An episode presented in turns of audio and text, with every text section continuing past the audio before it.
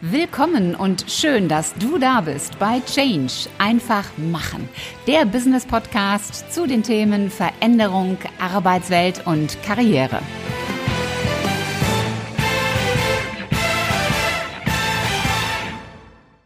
Hallo liebe Podcast-Fans, ich freue mich wie immer riesig, dass du wieder eingeschaltet hast bei Change. Einfach machen. Heute gibt es den spannenden zweiten Teil meines Interviews mit dem früheren Vorsitzenden der Geschäftsführung der IBM Deutschland, Erwin Staud. Es geht vor allem darum, was Sport und Wirtschaft voneinander lernen können und was ein Trainer und eine Führungskraft gemeinsam haben. Und wenn du den ersten Teil noch nicht gehört haben solltest, dann empfehle ich dir, hör zunächst den ersten Teil und dann komm wieder zurück hier zum zweiten Teil. Viel Spaß! Aber Sie haben ja auch in Ihrer Amtszeit erlebt, dass der VfB Stuttgart deutscher Meister wurde, wenn ich das richtig Ja, das habe ich sehr intensiv erlebt. Das stand nicht auf meinem Plan, aber plötzlich war die Situation so, dass es, äh, dass wir soweit waren. Und da habe ich, das war interessant damals, da habe ich viele Anrufe von Journalisten äh, bekommen, die sagen, jetzt erklären Sie uns mal, äh, wie der VfB äh, plötzlich äh, auf der Nummer eins äh, in, der, in, der, in der Bundesliga äh, steht dann sage ich, das ist äh, ein Zustand, den kann man gar nicht so richtig beschreiben. Ich will ihn auch gar nicht äh, beschreiben, weil es ist jetzt genau so ein optimaler Zustand. Ich habe das immer verglichen mit dem Bild des Dschungels. Mhm. Der Dschungel liegt so bei 40 Grad äh, im Schatten mit 98 Prozent Luftfeuchtigkeit liegt ganz ruhig da. Jetzt kommt dieser kleine Kolibri-Vogel und klappert zweimal mit den Flügeln und schon bricht alles in sich äh, zusammen. Und ich mhm. habe gedacht, jetzt ja nicht mit den Flügeln äh, klappern, weil im Moment habe ich eine Situation, wo alles im Gleichgewicht äh, ist. Und zwar von der Ticketverkäuferin über den Greenkeeper bis zum Mittelstürmer. Alles mhm. im Gleichgewicht. Keiner macht sich wichtig alle arbeiten nur an einem äh, Ziel und das ist das Ideale und das führt auch zum optimalen Erfolg. Mhm.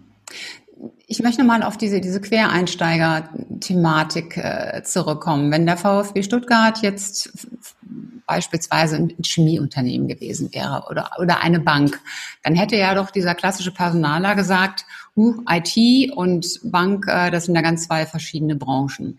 Sind wir da in Deutschland äh, zu sehr auf diesen roten Faden, diese rote Linie fixiert? Ähm, weil ich sehr oft auch bei Unternehmen, bei Kunden erlebe, äh, dass sie sagen, nee, der hat nicht die richtige, den richtigen Background, die richtigen Connections Müssten wir da nicht eigentlich viel, viel mehr querdenken? Ja, äh, manchmal ist es, äh, ist es ganz wichtig, dass man das ganz, dass man das forciert. Ja, ich habe das am eigenen Körper äh, erlebt innerhalb der IBM. Ich bin ja äh, im Vertrieb groß äh, geworden. Meine ganze mhm. Äh, Postgraduate-Ausbildung war vertriebsorientiert. Und plötzlich hatte ich einen Chef, der der Meinung äh, war, äh, ich als Typ könnte auch die Öffentlichkeitsarbeit der IBM äh, machen. Mhm. So, und das, äh, und das war für mich auch hoch in, äh, interessant. Und äh, ich habe das äh, gemacht, aber da waren wieder erhebliche, die, die meisten Vorbehalte kamen von den, von den Menschen, die seit Jahr, Jahren und Jahrzehnten Öffentlichkeitsarbeit gemacht äh, haben und sich da hochprofessionell entwickelt haben in dieser Sparte. Und jetzt kommt mhm. plötzlich ein Vertriebsmensch und ähm, die haben gemeint, der hat ja von Tuten und Blasen keine äh, Ahnung. Ich mhm. hoffe, ich konnte es Ihnen äh, zeigen, dass nicht nur mein Interesse da war, sondern ich über das Interesse auch die Fähigkeiten entwickelt habe, mich in dieses Geschäft einzuarbeiten. Aber ich habe damals gespürt, wie schwer das ist, sich äh, gegen eine etablierte Spezialistentruppe zurechtzufinden. Äh, Und wenn ich mhm. jetzt okay, jetzt ist für mich als IT-Mensch, äh, wäre es leicht gewesen, auch in die Chemieindustrie zu gehen oder in eine Bank zu äh, gehen, weil de deren Leben wird im Wesentlichen durch digitale, äh, digitale Komponenten äh, heute wesentlich beeinflusst. Insofern mhm. wäre es für mich einfacher gewesen, äh, da ähm, schnell Fuß fassen zu können.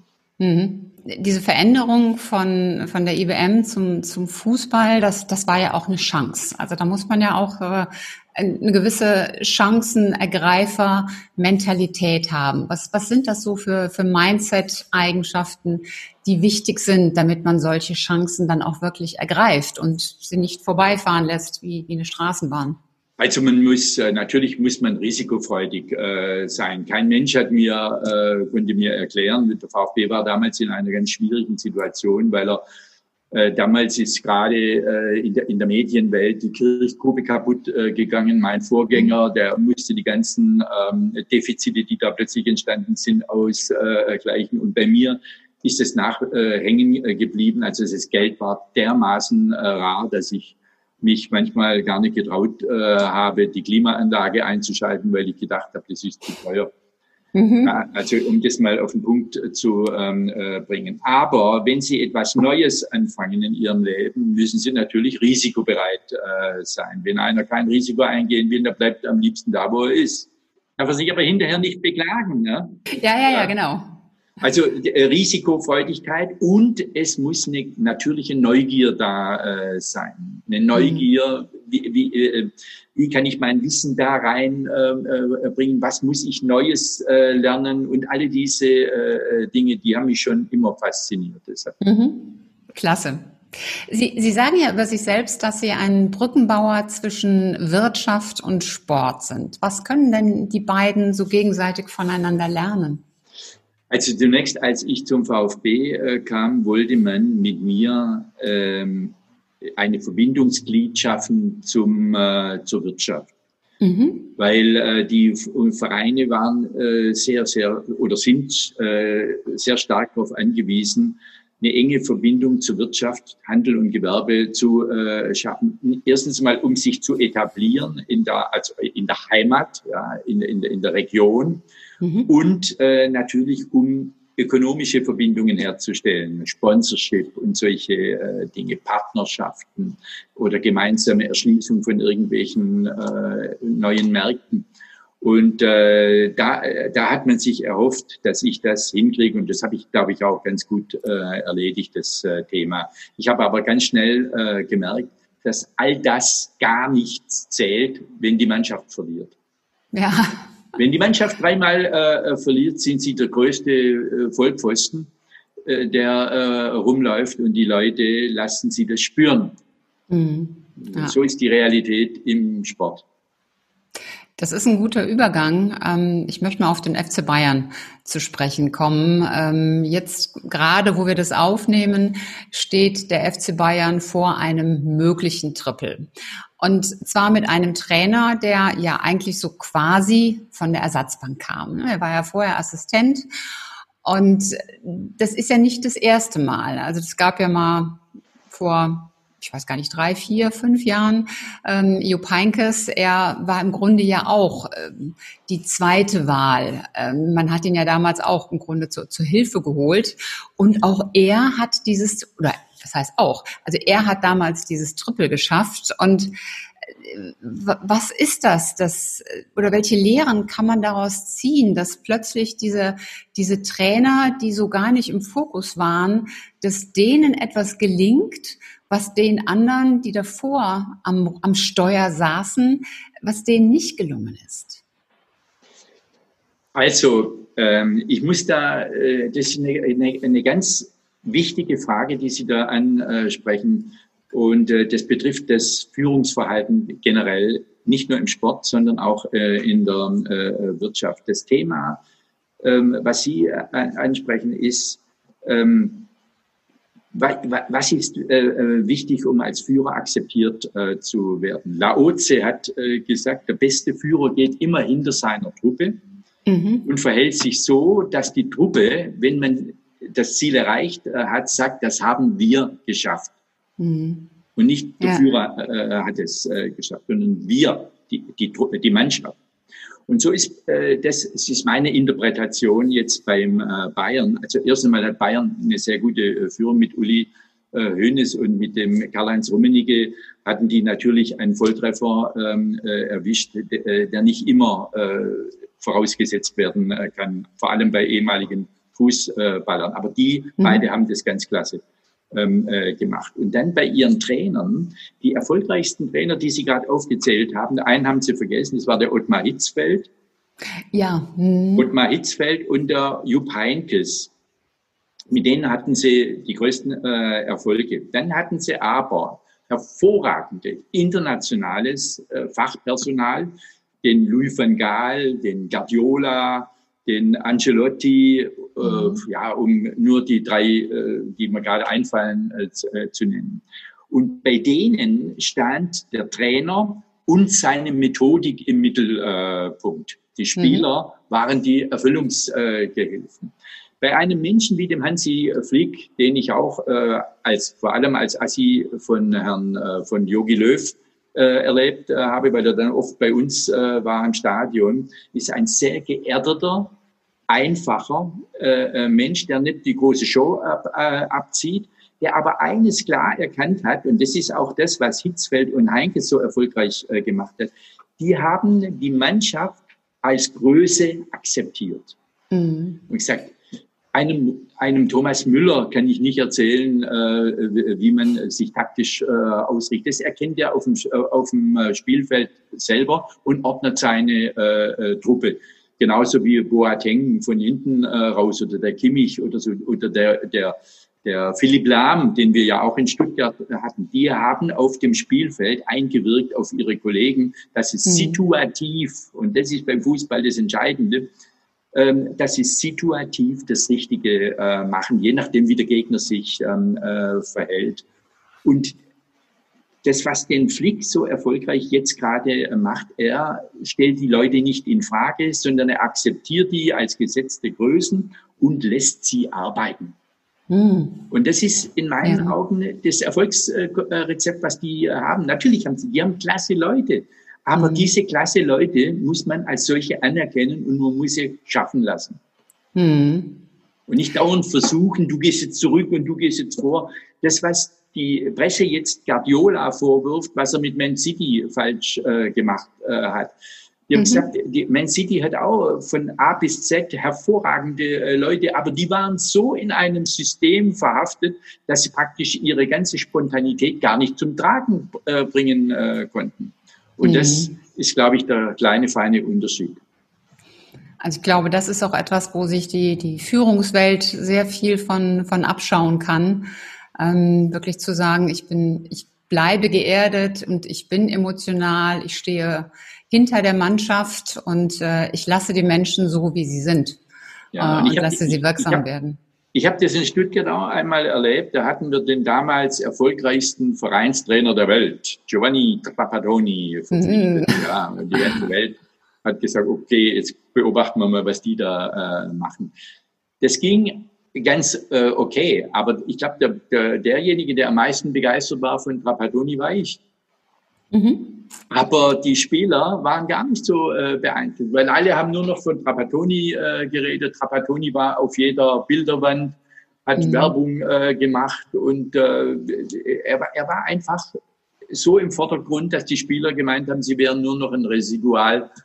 Ähm, äh, Objekt. Ja. Und äh, das ging nicht äh, gut auf äh, Dauer. Ja, sieht man bei Flick nicht. Ähm, Nein. Er hält, sich, er hält sich sehr wohltuend im Hintergrund. Ja.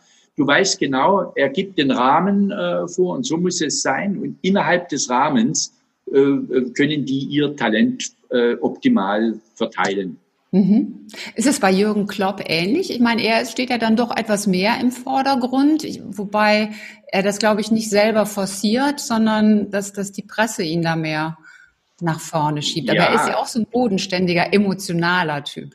Der Kloppo äh, hat auch äh, so seine Vorstellung. Der hat eine klare Vorstellung, wie Fußball gespielt werden äh, soll. Aber was er ganz toll äh, macht, und das ist ähnlich wie Heid Hitzfeld, Heinkes Flick, er be behandelt die, die Spieler wie eine Familie.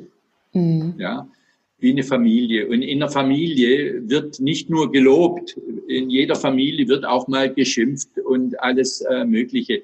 Aber wir alle haben das Gefühl, in, wie eine richtige Familie funktioniert, ist, du kriegst einen Anschiss von deiner Mama, weil du was falsch gemacht hast. Aber im gleichen Atemzug sagt sie, und im Übrigen, im Kühlschrank steht noch was äh, zum Essen, nimm das, bevor du ins Bett gehst. Das heißt, ja. die Strafe ist nicht endgültig. Ja? Du musst nicht mhm. hungrig ins Bett äh, gehen. Und das ist das, was Klopp seinen Leuten, glaube ich, äh, vermittelt.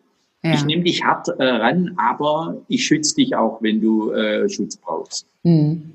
Das ist fast ein tolles Schlusswort, aber ein kleines bisschen habe ich noch.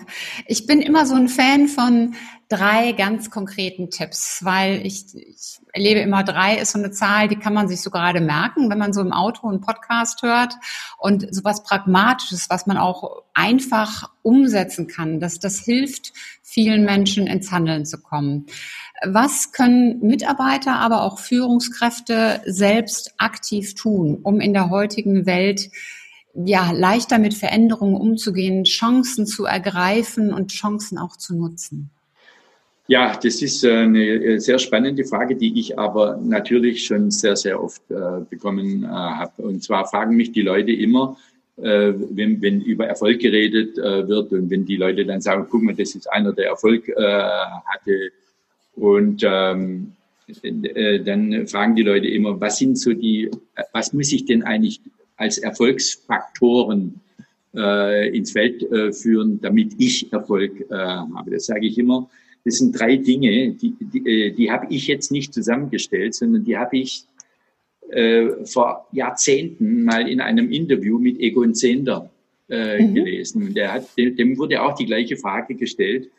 Und äh, der hat eine Antwort äh, gegeben, die ich seither zu meiner gemacht äh, habe. Es sind drei Komponenten, äh, die man braucht, um Erfolg zu haben. Das erste ist Fleiß, mhm. weil ein fauler Mensch macht keine Karriere.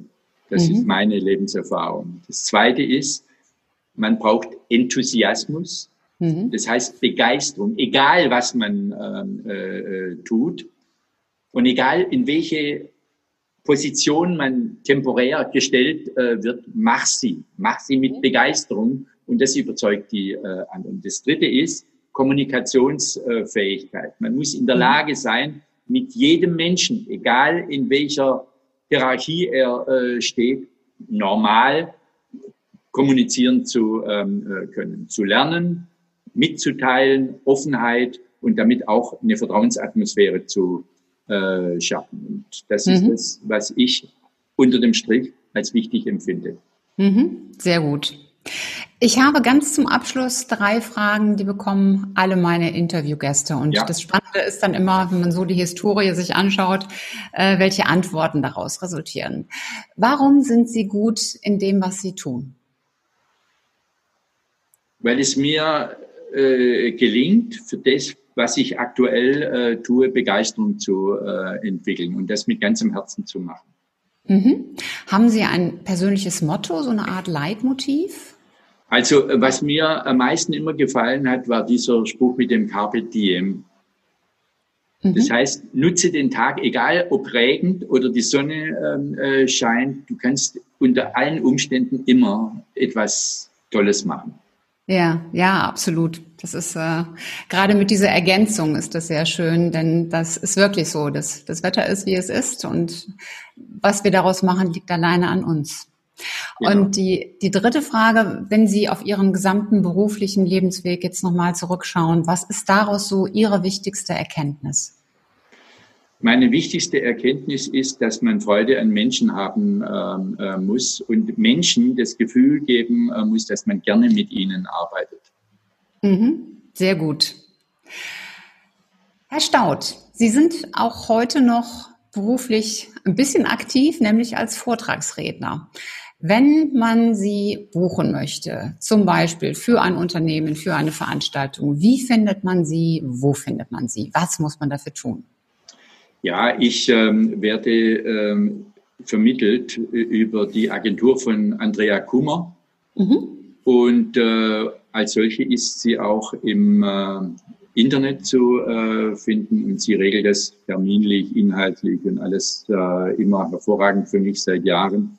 Und äh, deswegen würde ich mich freuen, wenn alle Kontakte über Frau Kummer zustande äh, kämen. Prima. Das verlinken wir natürlich alles noch in die Show Notes und packen das dort entsprechend rein. Herr Staud, ich danke Ihnen ganz, ganz herzlich für die Zeit, die Sie sich genommen haben, auch für diese tollen Impulse und die, die vielen Inspirationen und auch die vielen Dinge, über die es sich wirklich lohnt nachzudenken. Und äh, ähm, ja, danke, dass, dass Sie heute mein Gast waren. Ich bedanke mich für das Gespräch, Frau Winzer, und wünsche Ihnen alles Gute. Ja, und ihr Lieben da draußen, ich habe mich auch wieder sehr gefreut, dass ihr wieder mit dabei wart am YouTube-Kanal und auch im Podcast. Und wenn ihr jemanden kennt, für den diese Folge spannend und interessant ist, dann teilt sie doch sehr gerne. Denn Sport, Wirtschaft, Führung, das sind Themen, die uns alle bewegen, trotz Corona. Und ich freue mich natürlich auch, wenn du beim nächsten Mal wieder mit dabei bist. Bis dahin, sei großartig und mach einfach Change. Deine Ulrike Winzer.